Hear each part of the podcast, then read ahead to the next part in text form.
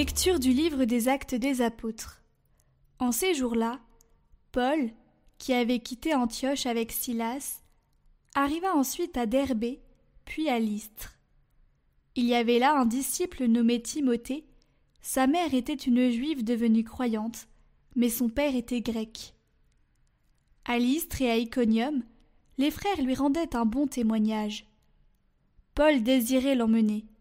Il le prit avec lui et le fit circoncire à cause des Juifs de la région, car ils savaient tous que son père était grec. Dans les villes où Paul et ses compagnons passaient, il transmettait les décisions prises par les apôtres et les anciens de Jérusalem pour qu'elles entrent en vigueur. Les églises s'affermissaient dans la foi, et le nombre de leurs membres augmentait chaque jour. Paul et ses compagnons traversèrent la Phrygie et le pays des Galates, car le Saint-Esprit les avait empêchés de dire la parole dans la province d'Asie. Arrivés à Mysie, ils essayèrent d'atteindre la Bithynie. Mais l'Esprit de Jésus s'y opposa. Ils longèrent alors la Mysie et descendirent jusqu'à Troas.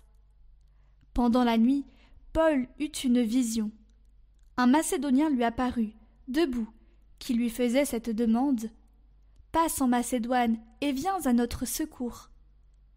À la suite de cette vision de Paul, nous avons aussitôt cherché à partir pour la Macédoine, car nous en avons déduit que Dieu nous appelait à y porter la bonne nouvelle.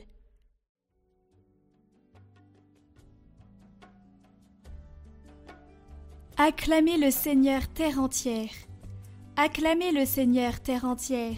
Servez le Seigneur dans l'allégresse. Venez à lui avec des chants de joie. Reconnaissez que le Seigneur est Dieu. Il nous a fait et nous sommes à lui. Nous, son peuple, son troupeau. Oui, le Seigneur est bon, éternel est son amour. Sa fidélité demeure d'âge en âge.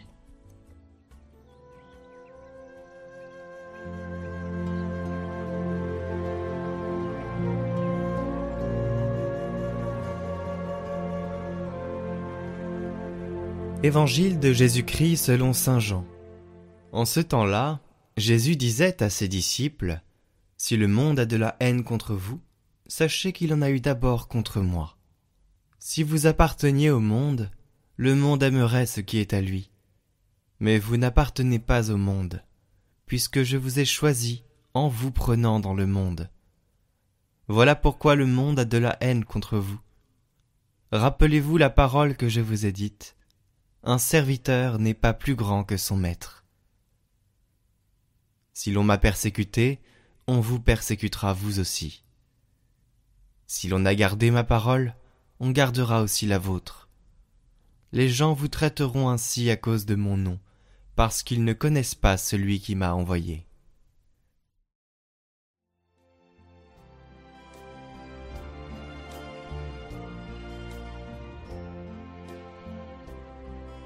La mondanité est une culture.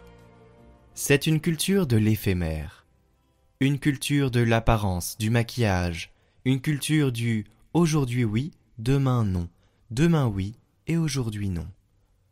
Elle a des valeurs superficielles, une culture qui ne connaît aucune fidélité, car elle change selon les circonstances, elle négocie tout. C'est la culture du monde, la culture de la mondanité et Jésus insiste pour que l'on se défende de cela et prie pour que le Père nous défende de cette culture de mondanité.